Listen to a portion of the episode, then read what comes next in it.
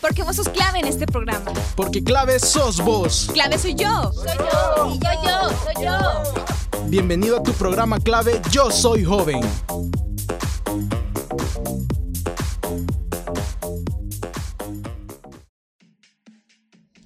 Hola, hola, ¿cómo están? Bienvenidos a un nuevo programa de clave Yo Soy Joven. Mi nombre es Rodrigo Orellana y este día tendré el gran placer de acompañarlos en el mismo. Ya prácticamente iniciamos el nuevo ciclo. Espero que lo hayan iniciado con el pie derecho.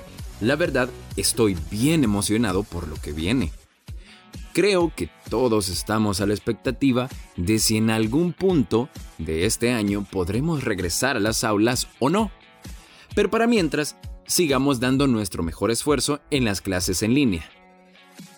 Yo sé que es muy difícil, y lo digo porque lo he vivido a carne propia, pero mantengan mucho ánimo y una gran actitud.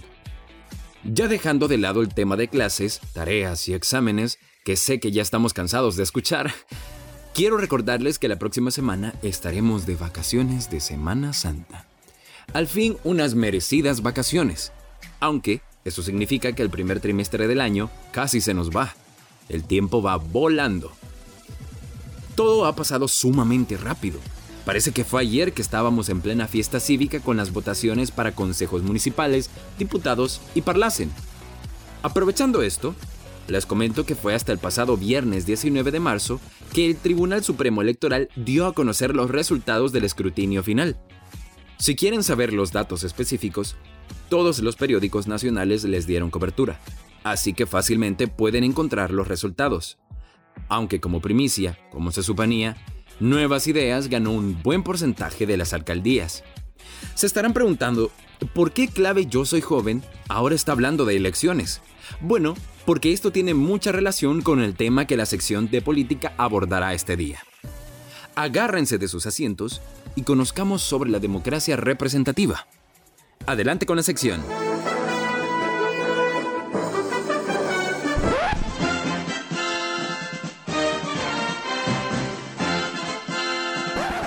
Les pido un respeto respetuoso. Yo he hablado con más de mil alcaldes.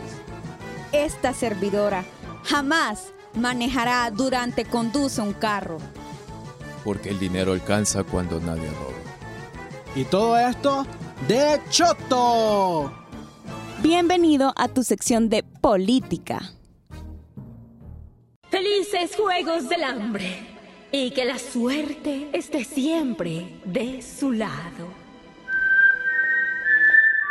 Bueno, bueno, bueno, tampoco tan así, no nos apresuremos. Estos no son los Juegos del Hambre, bueno, casi, pero tranquilos, tranquilos. Antes que nada, bienvenidos y bienvenidas a la sección de política. Un gustazo estar nuevamente con ustedes. Soy Stephanie y hoy tendremos el placer de compartir sección. Ya se siente en el aire las vacaciones, pero bueno, no hay que comer ansias, todavía nos faltan un par de días más. Pero para mientras les traigo un tema, sí, voy a ser honesta, un poquito denso, pero sé que será muy útil para nosotros como ciudadanos y ciudadanas de El Salvador. Vamos a hablar un poquito sobre qué es la democracia eh, representativa aunque deberíamos dedicar casi que un programa completo para hablar sobre qué es la democracia, empecemos con una pequeña definición que nos dará eh, luces o nos ayudará a entender mejor qué es la democracia representativa. Yo sé, eh, definir democracia es difícil, es bastante amplio, implica un montón de cosas, pero aquí va una pequeña definición y es que la democracia es una aspiración, un ideal, pero también una manera de tomar decisiones entre los miembros de una comunidad. Y bueno, a través de ella, es decir, de la democracia, regular un poco la convivencia. También podríamos definirla como una forma de organizar el Estado en la cual existe participación popular. Vivir en una democracia supone pensar que cada uno de los miembros de una comunidad con derecho a hacerlo, es decir, ciudadanos y ciudadanas como ustedes y yo, eh, son quienes toman las decisiones, quienes ejercen el poder y quienes se benefician del resultado de esas decisiones.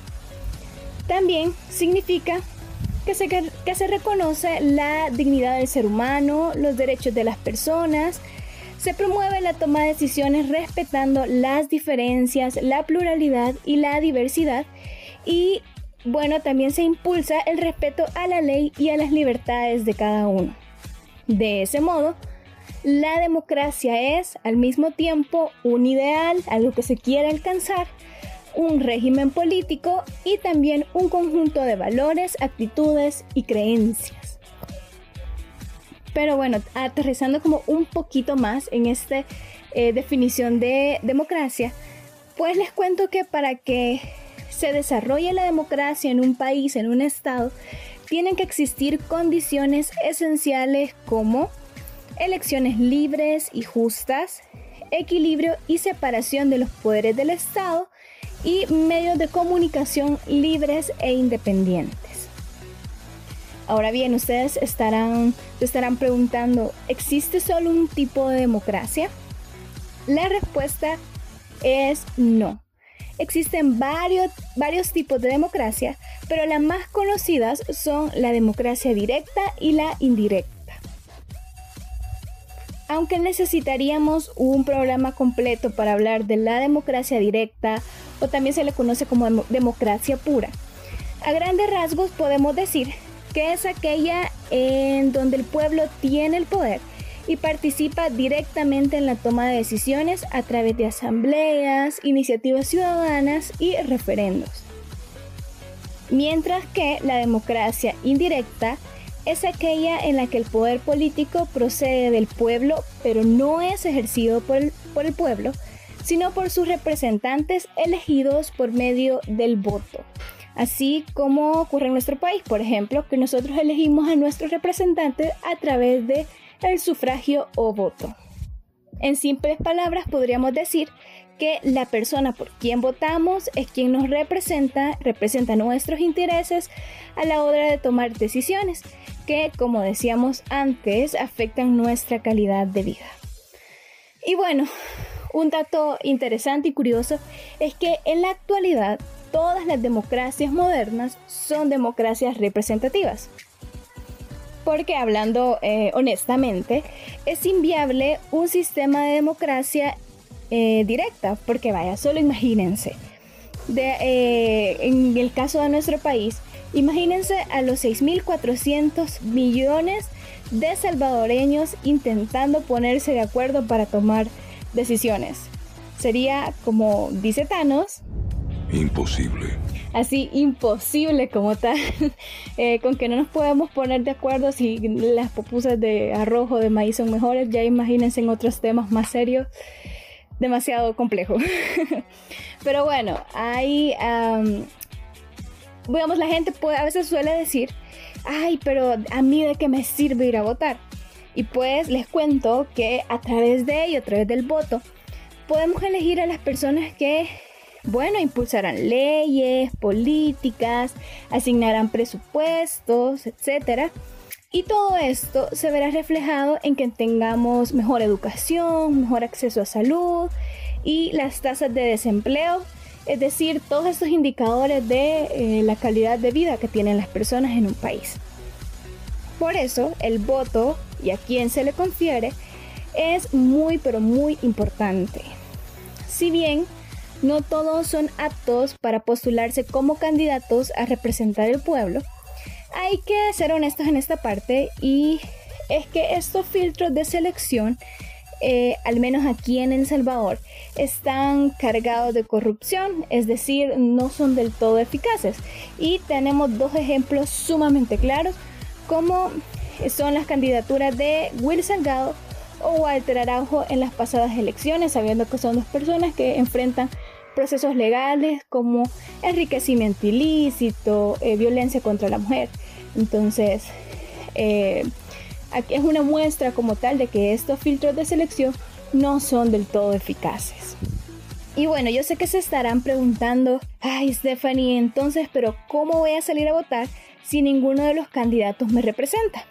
Y bueno, este pensamiento, créanme que es más común de lo que parece e inclusive en algún momento yo lo tuve también. Pero eh, por eso es importante que el Estado e instituciones como el Tribunal Supremo Electoral endurezcan los mecanismos anticorrupción en el proceso electoral, además de por supuesto, mejorar los filtros de selección de candidaturas, como hablábamos anteriormente.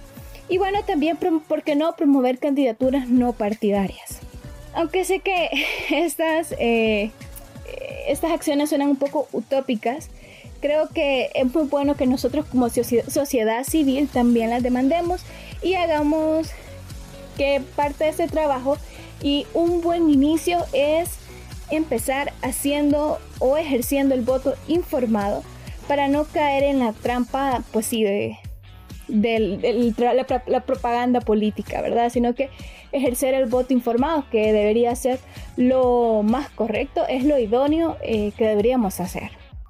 Pero bueno, ya, ahora, siguiendo un poco siempre con, esta teoría de la democracia representativa, eh, pues esto que hemos venido hablando, es decir, la democracia representativa, se manifiesta a través de sistemas. El sistema presidencialista, el sistema parlamentario y el sistema colegiado. A ver, adivinen qué tipo de sistema tiene El Salvador. Les voy a dar 5 segundos para que hagan una apuesta a ver cuál sistema creen que tiene El Salvador. 5, 4, 3, 2, 1 y... Así es. eh, en el país tenemos un sistema, o bueno, una democracia representativa, organizada por un sistema presidencialista. Es decir, el jefe de Estado es un presidente elegido por votación popular, los poderes están divididos en legislativo, ejecutivo y judicial, y bueno, son cargos periódicos, o sea, cada cierto tiempo hay una nueva elección. Por ejemplo, aquí en el país, cada cinco años elegimos nuevo presidente. Y bueno, pero no crean que porque eh, estas eh, cosas se escuchan tan bien en la teoría y en los postulados y las personas que estudian política se los puede decir, o sea, usualmente en la teoría todo es bastante chivo, idóneo, ¿verdad? Pero una vez em, se lleva a la práctica ya con las, con las particularidades de que cada estado tiene, surgen dificultades, surgen errores en los sistemas. Y bueno, para, para que vean de lo que les hablo, una de las grandes críticas recientes al sistema democrático es que se ha usado para el ascenso de gobiernos que no son democráticos, como por ejemplo los gobiernos de Brasil, Venezuela, Bolivia y Ecuador por el lado ya más de gobiernos de izquierda y recientemente nuestro país, El Salvador, que bueno, ha sido un, gobierno de derecha el que ha tomado el poder, pero que va en ese rumbo de convertirse en un sistema no democrático. Es decir, no es una cuestión de, que solo las izquierdas o que solo las derechas, en realidad izquierdas y derechas se valen de, eso, de un, de un sistema democrático para instaurar gobiernos no democráticos. Y es que eh, América Latina tiene gobernantes autoritarios y populistas que llegan al poder por medio de mecanismos democráticos como son las elecciones libres, pero eh, sus gobiernos no son democráticos. Pero bueno, me parece también muy importante señalar que em, debido a las fallas de la democracia, como los altos niveles de corrupción, hay otro debate abierto, pues se está hablando un poco de mudarse de una democracia representativa a una democracia participativa. Más que un cambio como tal, ¿verdad? Que pasar de, rojo a azul o de azul a rojo, eh, se refiere más como una filosofía de cómo vivir la democracia representativa.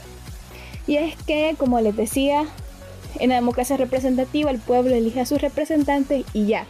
Podríamos inclusive clasificarlo como una participación eh, pasiva, digamos, eh, que se queda corta. Entonces, la nueva eh, o lo que se propone con la democracia participativa es que el rol del pueblo ya no solo sea elegir a sus representantes y ya, y ahí muere, sino que tenga un rol más activo a través de formular iniciativas, reformas, asambleas, consultas populares, etc. Pero bueno, para tener más claridad sobre este tipo de democracia, escuchemos una producción audiovisual en formato de entrevista publicada por el periódico colombiano El Espectador. Así que aquí va.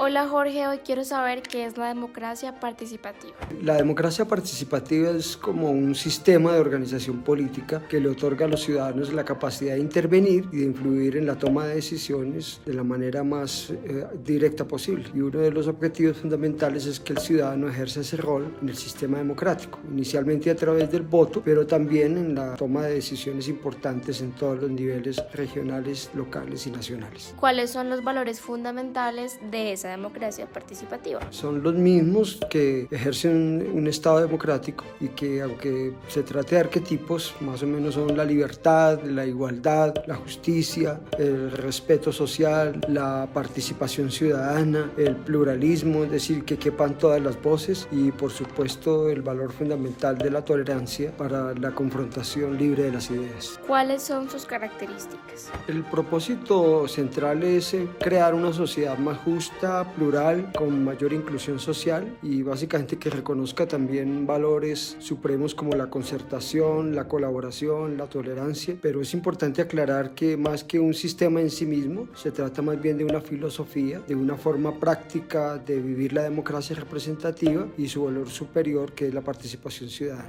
¿Cuál es la diferencia entre democracia participativa y representativa? La diferencia básicamente es que la democracia participativa parte del hecho de que los los ciudadanos puedan ejercer de alguna manera el poder político a, través de diferentes mecanismos, mientras que la democracia representativa es la tradicional, es decir, la que se ejerce a través del voto y que los ciudadanos eligen a los representantes en sus distintos poderes públicos. Y por último, quiero saber qué mecanismos tiene la democracia participativa. Los mecanismos principales con los que cuenta la democracia participativa, sobre todo a partir de la Constitución de 1991, es la capacidad de formulación de iniciativas, la posibilidad de plantear reformas o asambleas ciudadanas ante instancias ejecutivas o legislativas y obviamente también todos los mecanismos de consulta como el referendo, el plebiscito, las consultas populares y otras posibilidades de convocar a la gente.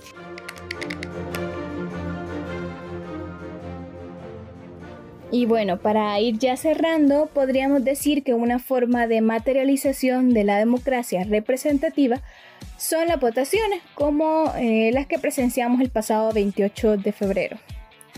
Falta ahora ver cómo los candidatos por los que votamos saben representarnos de verdad en el gobierno, ya sea diputados o miembros de consejos municipales, y que bueno, que de verdad... Eh, hayan sabido interpretar las aspiraciones de los ciudadanos y las necesidades, pues que conozcan cuáles son las necesidades del pueblo, que no solo lleguen a repetir las mismas mañas que los anteriores. Esperemos que eso suceda. Por nuestra parte, hay que seguir siendo críticos y críticas con absolutamente todo, eh, defendiendo la democracia y ejerciendo nuestra ciudadanía de una manera muy responsable. Bueno, ha sido un tema que me ha gustado muchísimo, creo que nos será muy útil. Eh, muchos de nosotros a veces vamos a votar o nos abstenemos de votar, pero no sabemos en realidad lo importante que es o qué sistemas están instalados en nuestro país, etc. Entonces creo que ha sido un tema muy muy útil, me, me ha gustado mucho, gracias por escucharme. Y bueno, por mi parte ha sido todo, soy Stephanie y nos escuchamos muy pronto, cuídense mucho, hasta la próxima, abrazos.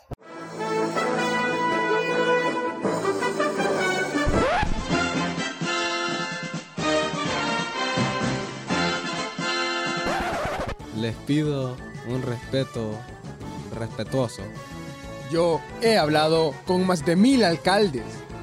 Esta servidora jamás manejará durante conduce un carro. Porque el dinero alcanza cuando nadie roba. Y todo esto de Choto. Bienvenido a tu sección de política. Gracias a la compañera Stephanie por traernos este tema tan importante e interesante. Muchas veces no conocemos los mecanismos de cómo se estructura nuestra sociedad política. Por ejemplo, ¿cuántos de nosotros sabíamos la importancia del sufragio? ¿O cuántos realmente sabíamos para qué servía? Es muy importante poco a poco irnos educando en estas cosas. Y bueno, ¿qué mejor manera de hacerlo que con clave? Bueno, para irle dando cierre a este programa, vamos con la recomendación musical. Esta vez, con la canción ganadora como canción del año de los Grammys 2021. Here con I Can Breathe.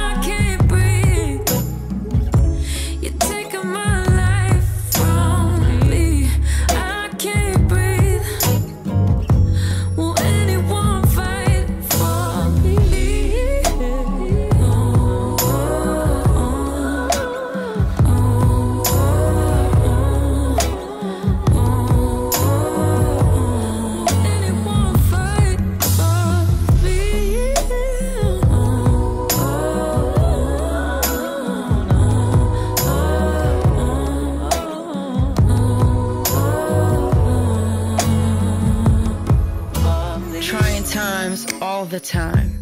Destruction of minds, bodies, and human rights. Stripped of bloodlines, whipped and confined. This is the American pride. It's justifying a genocide, romanticizing the theft and bloodshed that made America the land of the free. To take a black life, land of the free, to bring a gun to a peaceful fight for civil rights. You are desensitized to pulling triggers on innocent lives because that's how we got here in the first place. These wounds sink deeper than the bullet your entitled hands could ever reach. Generations and generations of pain, fear, and anxiety. Equality is walking without intuition, saying the protector and the killer is wearing the same uniform. The revolution is not televised. Media perception is forced down the throats of closed minds, so it's lies in the headlines and generations of supremacy resulting in your ignorant, privileged eyes. Breathe the same and we bleed the same, but still we don't see the same. Be thankful we are God fearing because we do not seek revenge, we seek justice. We are past fear, we are fed up eating your shit because you think your so called black friend validates your wokeness and erases your racism. That kind of uncomfortable conversation is too hard for your trust fund pockets to swallow. To swallow the strange fruit hanging from my family tree because of your audacity to say all men are created equal in the eyes of God, but disparage a man based on the color of his skin. Do not say you do not see color. When you see us, see us. We can't breathe.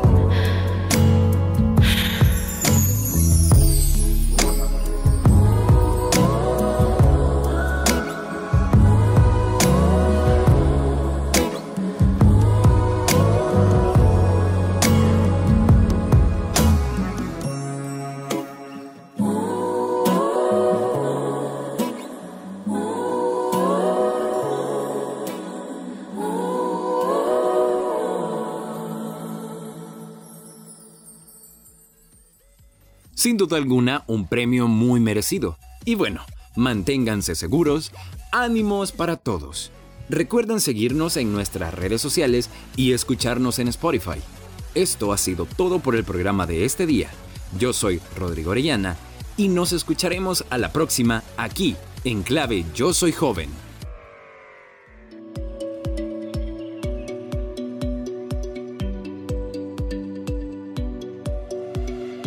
Esto fue clave Yo Soy Joven. Tú fuiste clave en este programa. Hasta la próxima.